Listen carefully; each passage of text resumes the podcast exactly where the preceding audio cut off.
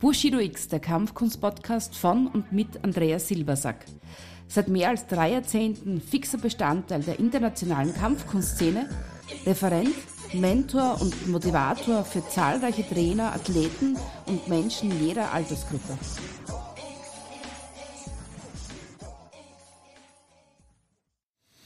Hallo, hier ist Andreas Silbersack und ich freue mich, dass du bei dieser heutigen Folge mit dabei bist. Ja, 21 Podcast-Folgen sind mittlerweile ins Land gegangen. Das heißt, äh, ja, es ist schnell vergangen. Jede Woche versuche ich verschiedene Themen anzusprechen. Wir haben Gäste schon da gehabt und ich habe jetzt gerade noch mit zwei sehr lieben Kollegen telefoniert, die jetzt in den nächsten Tagen auch nochmal in meinem Podcast mit dabei sein werden, um das Programm dahingehend wieder zu ergänzen. Aber ich spüre immer mehr jetzt bei der Themenfindung, dass unheimlich viele Dinge gibt, auch von den, von den Feedbacks, die ich von euch bekomme, die euch interessieren, die jetzt viel, viel tiefer reingehen, weniger eigentlich in die Technik, sondern viel mehr in das äh, Warum und das Wie. Und äh, ja, natürlich das Wer wird immer, ein, immer ein großes Thema bleiben, aber bei dem Warum und dem Wie gibt es halt ganz, ganz viel, was man ansprechen kann und was ich ansprechen möchte. Ja, und heute habe ich mir auf meine Liste gesetzt, äh, so die wichtigsten Kriterien, die, glaube ich, für, für alle Kampfkunstbetreibenden und auch Kampfsportler so wichtig sind als Leitsätze. So ein Leitsatz ist äh, mir im Kopf geblieben, schon seit vielen, vielen Jahren. Bevor man kämpfen kann, sollte man erstmal stehen lernen. Und ich glaube, das ist ein sehr, sehr wichtiges Prinzip, dass man sich darüber mal Gedanken macht, ähm, weil das kann man ja ins ganze Leben übertragen. Auch für jemanden, der jetzt in irgendeiner Form ein Studium macht oder eine Lehre oder sich mit dem Gedanken trägt, in die Selbstständigkeit zu gehen, ist immer ganz wichtig, dass ich ja mein, meine Basis gut mache. Und meine Basis mein Stand. Das heißt, wenn die Basis, mein Stand nicht gut ist, wenn ich keine, keine äh, Verbindung zum Boden finde, dann kann ich auch keine Kraft in den Händen oder in den Füßen erzeugen. Und deswegen ist es ganz, ganz wichtig, dass ich mir da ganz, ganz viel Gedanken drüber mache. Und bei der Kampfkunst und bei einem, bei einem intensiv ausgeführten Kampfkunsttraining ist das mit Sicherheit immer ein Thema. Ganz egal, ähm, ja, was ich jetzt mache für eine Kampfkunst oder für einen Kampfsport. Es ist immer abhängig davon, was sind die, die Gedankengänge, die hinter dieser Entwicklung stattgefunden haben. Es gibt ja viele Kampfkünste, die sind viele, viele hundert Jahre alt. Äh, es gibt neuere Kampfkünste, aber man findet immer wieder ganz viele Überschneidungen und Themen darin. Und eins ist natürlich Stand. Ähm, ja, erstmal so, dass man stabil steht, dass die, die Struktur gut ausgerichtet ist für das, was ich gleich tun möchte. Und ja, das ist immer ein wichtiger Ansatz, dass einem auch klar ist, was möchte ich tun. Und dann kann man auch sehr gut ableiten, warum jemand so oder so oder so steht. Und ich finde das immer spannend, wenn ich mir auch andere Kampfkünste anschaue, wenn ich mir äh, die Philosophien dahinter betrachte, wenn ich mit Menschen rede, die etwas anderes machen und die sind tief in ihrem Tun verwurzelt, in ihrem Sein. Und die geben mir dann hier und da äh, ein paar Einblicke in ihre Kunst. Dann sehe ich immer diese vielen, vielen Parallelen und auch wie die Entwicklung äh, irgendwann mal stattgefunden haben muss. Wenn ich gelernt habe zu stehen, dann ist immer ganz wichtig, dass ich lerne, den Körper zu verstehen. Das heißt, wie, wie tue ich aus dem, was ich besitze, das meiste rausgenerieren? Also so die, die zentrale Frage darüber, wer bin ich? Wer bin ich heißt für mich, ähm, was kann ich wirklich gut, was gibt mein Körper her, äh, was will ich damit machen? Also wie lang sind meine Füße, wie lang sind meine Hände? Das ist so nach dem Stehen ja so das Erste, was man lernt, dass ich in, in, in diesen verschiedenen Distanzen lerne, wann habe ich den besten Zeitpunkt, um meine Hände einzusetzen, meine Füße einzusetzen. Und wenn ich das Timing einigermaßen begriffen habe und auch schon die ersten Schrittarbeiten, dann kommt es immer darauf an, wie entwickle ich jetzt die maximale Power für den Schlag oder für den Tritt. Und da hat es viel mit der Biokinetik zu tun. Das heißt, äh, ja, ich sollte verstehen, wie ich das Maximum aus meiner Körperstruktur rausholen kann.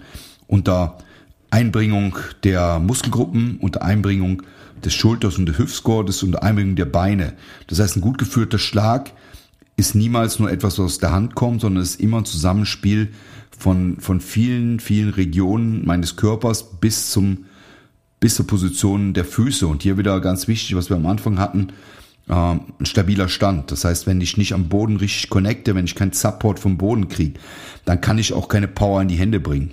So, das heißt so, die, die Füße bringen die Energie nach oben, der Mittelteil, mein Bauch und mein Rücken sind sozusagen die Kupplung dazwischen. Deswegen ist es auch mal wichtig, dass ein, ein, ein Rumpftraining in der Kampfkunst nochmal parallel dazu stattfindet. Viele Bewegungen führen ja schon dazu.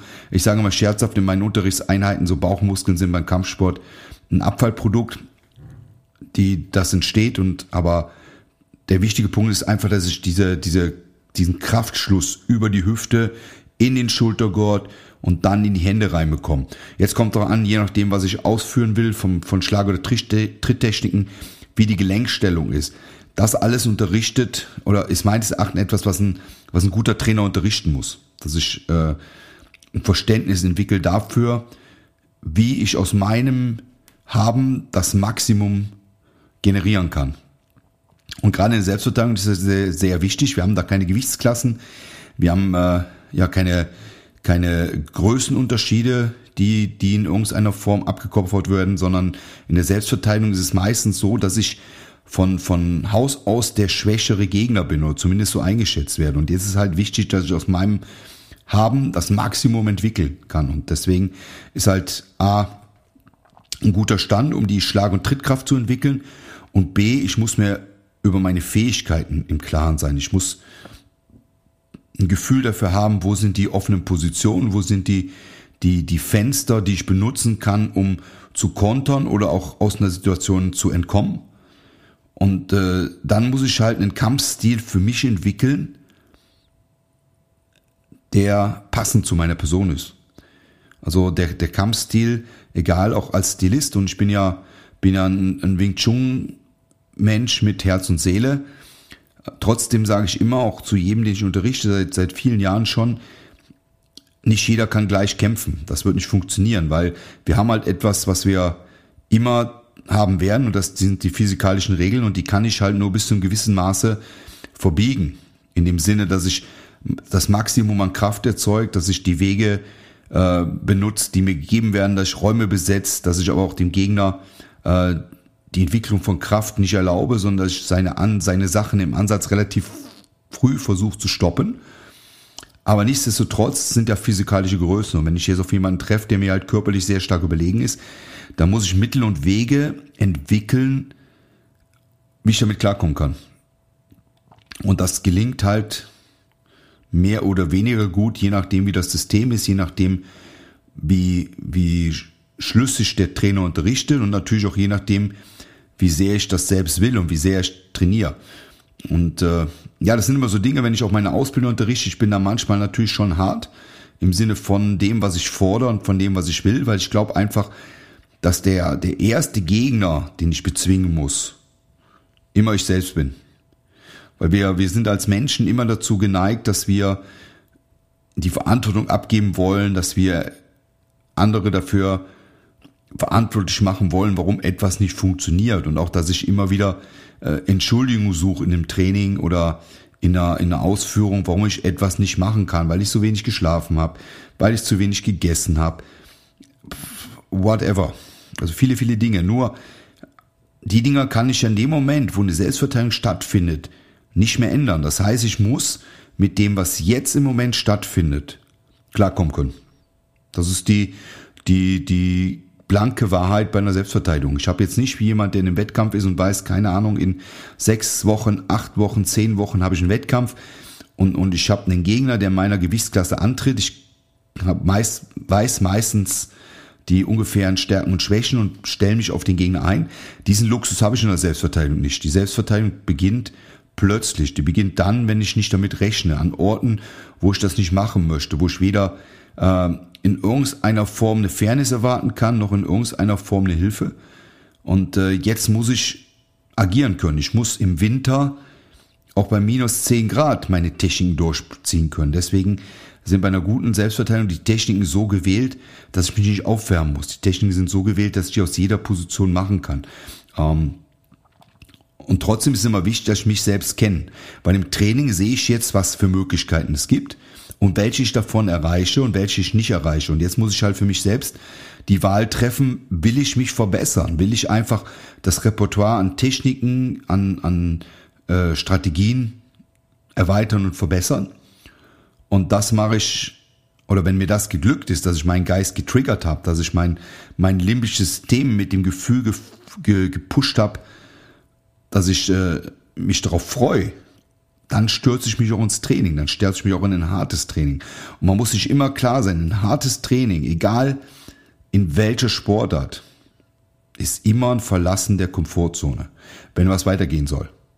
Alles andere sind Trainings, die ich zwischendurch mal habe, wo ich sage, okay, das war Training war okay, ich habe geschwitzt, äh, ich habe mich gut gefühlt, aber ich bin jetzt nicht über meine Leistungsgrenze gegangen. Und wenn ich nicht an meine Leistungsgrenze oder manchmal sogar über meine Leistungsgrenze hinausgehe, dann kriegt mein Körper auch keinen Impuls dafür, sich zu verändern.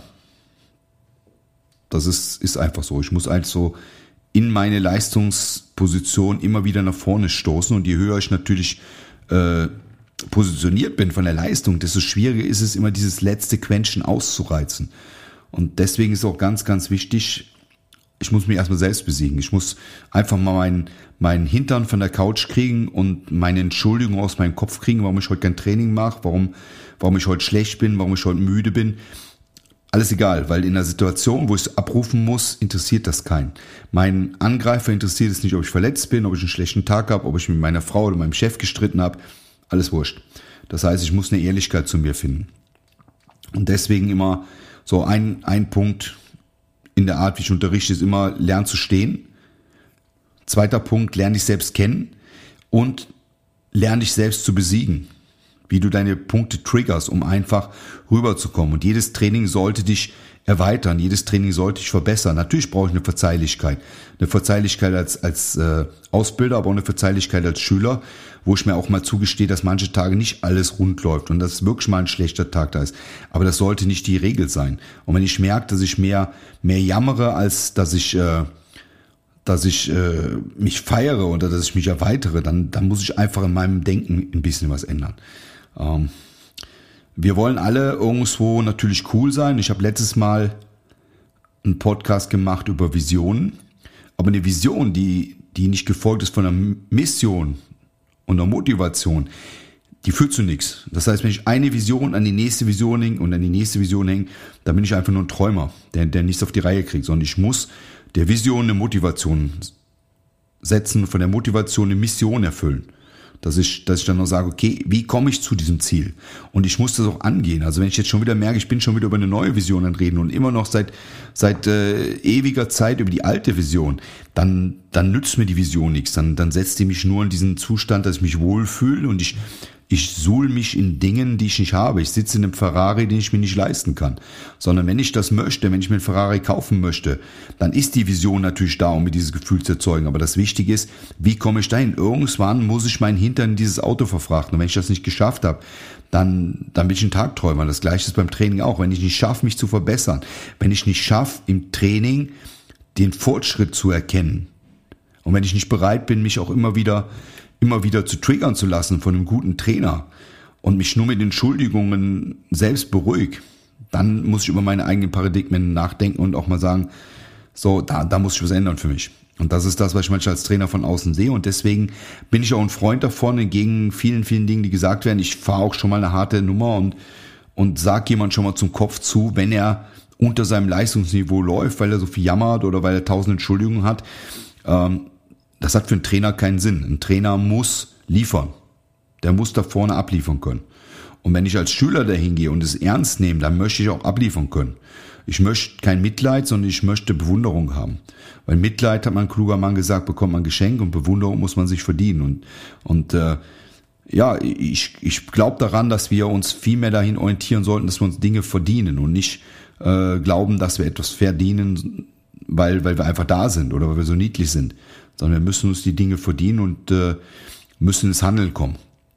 Und deswegen stehen lernen, sich selbst überwinden, die, die Mechanik und, und äh, Zusammenhänge meines Systems kennenlernen und dann meinen Körper kennenlernen. Und mit diesen, mit diesen Fakten, die ich da habe, kann ich auch Energie nach vorne bringen, egal ob ich jetzt Box oder, oder Kraftmager mache oder Karate, whatever.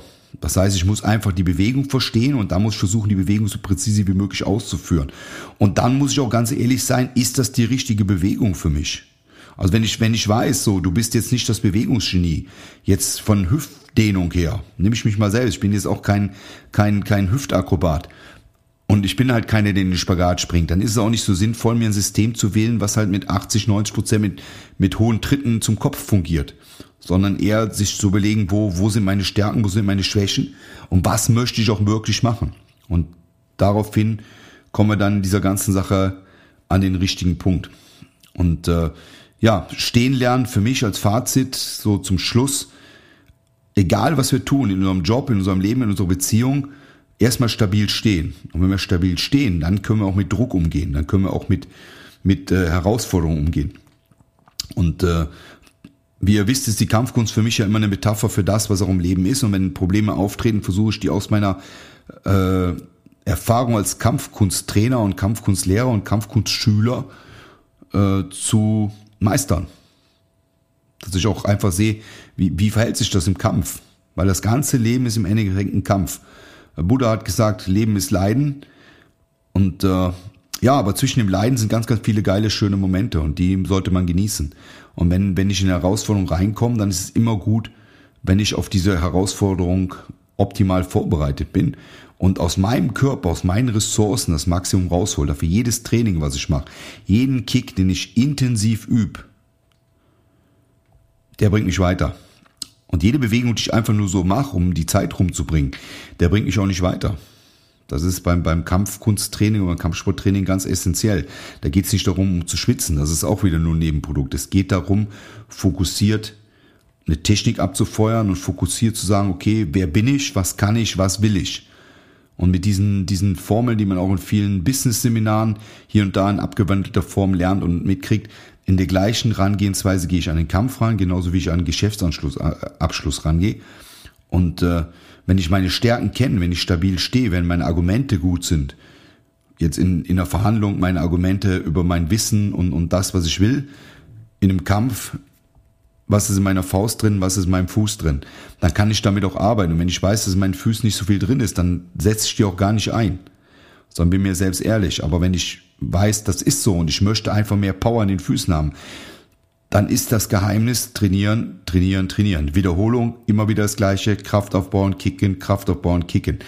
Äh, es gibt da kein Geheimnis. Ich kann mich erinnern, ich habe in sehr jungen Jahren äh, sehr, wie sagt man, enthusiastisch Krafttraining betrieben mit, mit meinen Freunden zusammen und wir waren erstmal eine sehr coole Gemeinschaft. Ich erinnere mich heute noch immer gerne darauf zurück, auf das Gefühl, was wir damals hatten. Und es war so, wir waren 16, 17.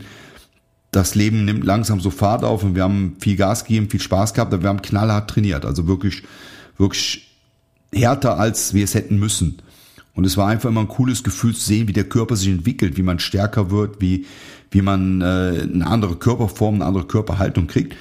Und ich weiß, dass ich damals in vielen Körperregionen unheimlich gut funktioniert habe, aber bei, bei der Rückenentwicklung extrem schwach war. Und dann kommen nämlich so die Gedanken, ja, vielleicht ist meine Rückenmuskulatur unterentwickelt, vielleicht habe ich irgendein Problem mit den Gelenken und äh, genetisch bedingt, all sowas.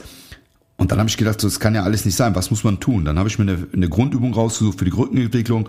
Damals weiß ich Klimmzüge, habe ich gehasst, habe ich nicht gern gemacht. Und dann standen regelmäßig Klimmzüge auf meinem Programm. Mit, mit allen möglichen Varianten. Und das habe ich immer wieder gemacht. Und irgendwann schaust du mal nach einem halben, dreiviertel Jahr in den Spiegel und plötzlich hat dein Rücken an Volumen gewonnen. Du bist einfach auseinandergegangen. Und äh, das ist, weil man dran bleibt, weil man an sich glaubt und weil man einfach den Schwachpunkt verbessert. Und man muss einfach im Leben seine Stärken kennen, seine Schwachpunkte verdecken, aber dran arbeiten und, und diese verbessern. Und ich glaube, das lernt uns auch die Kampfkunst, dass wir mit dem, wenn wir jetzt in den Kampf gehen, mit dem leben müssen, was wir jetzt gerade haben, aber dass das Training dazu da ist, uns einfach mehr Möglichkeiten zu geben, mehr zu variieren. Wenn, wenn du nicht viel kannst und äh, das ist so das Credo, wenn ich mit, mit, mit dem Kraft-Mager-Training beginne in meinen Gruppen, dann bringe ich relativ einfache, sehr direkte und sehr harte Sachen rüber. Dass du in einer Selbstverteidigungssituation, die jetzt natürlich äh, gesetzeskonform laufen muss, etwas abschießt, was dir für einen kurzen Moment einen starken Break schafft, um dich in Sicherheit zu bringen. Je mehr du kannst, je mehr du deinen Körper unter Kontrolle hast, je mehr du dich entwickelt hast, desto mehr kannst du natürlich dann auch äh, kontrollieren, du kannst den, den Gegner mehr unter Kontrolle nehmen, du kannst ihn vielleicht sogar beherrschen und, und musst gar nicht jetzt viel in harte Technik reingehen. Das heißt, ein Handfänger schlägt härter, nicht weil er härter schlagen kann, sondern weil er härter schlagen muss. Ein Fortgeschrittener kann seine Kraft viel besser dosieren und hat mehr Möglichkeiten auf Eventualitäten zu antworten. Und äh, ja, das waren ein paar Gedanken heute mal zu dieser Geschichte. Ich habe ein paar von euren äh, Anfragen in letzter Zeit gelesen und viele haben mich gefragt, ja, jetzt bist du so lange dabei, 30 Jahre in der Kampfkunst, selbstständig, Trainer, Dozent, rumgefahren und, und äh, fragen immer mal, wie war das, wie hast du angefangen? Und äh, ja, deswegen habe ich gesagt, nach Rücksprache mit ein paar Leuten, die ich so ein bisschen telefonisch erreicht habe und auch die ich angeschrieben habe, werde ich in den nächsten Podcast mal so ein bisschen meinen Werdegang aufzählen und, und äh, ja, so ein paar Anekdoten aus dieser Zeit in den letzten 30 Jahren von verschiedenen Seminaren, von verschiedenen Meistern, die ich getroffen habe, Menschen, die ich in dieser Zeit getroffen habe. Und ich habe beim, beim Recherchieren und beim Aufschreiben hier auf meinen, meinen Notizen gemerkt, dass es da wahnsinnig viel gibt, was so, was so in den letzten Jahren da passiert ist und auch wieder Geschichten, die mir dann einfach so einfallen. Und ja, die werde ich in den nächsten Podcast so als, als kleine Serie mal abhandeln und ich hoffe, euch gefällt das. Gebt mir dazu einfach mal ein Feedback und äh, ja, ich freue mich über jede Nachricht von dir und von euch natürlich und wünsche euch äh, eine coole Zeit und dranbleiben, stark bleiben, macht eure Übungen. Wir sind momentan noch ein bisschen durch den Lockdown alle in der Warteschleife, aber die, die guten Kampfkunstschulen bieten alle ein gutes Zoom-Training an. Auch wenn man glaubt, okay, das ist nichts für mich und so, macht mal mit. Und du wirst sehen, dass du damit wahnsinnig viel trotzdem mitarbeiten kannst und dann wieder ins Training kommst und schon im Stand bist. Also wir arbeiten dran. Bis dahin, alles Gute, euer Andreas. Ich freue mich auf unser nächstes Zusammenhören und Zusammentreffen. Ciao.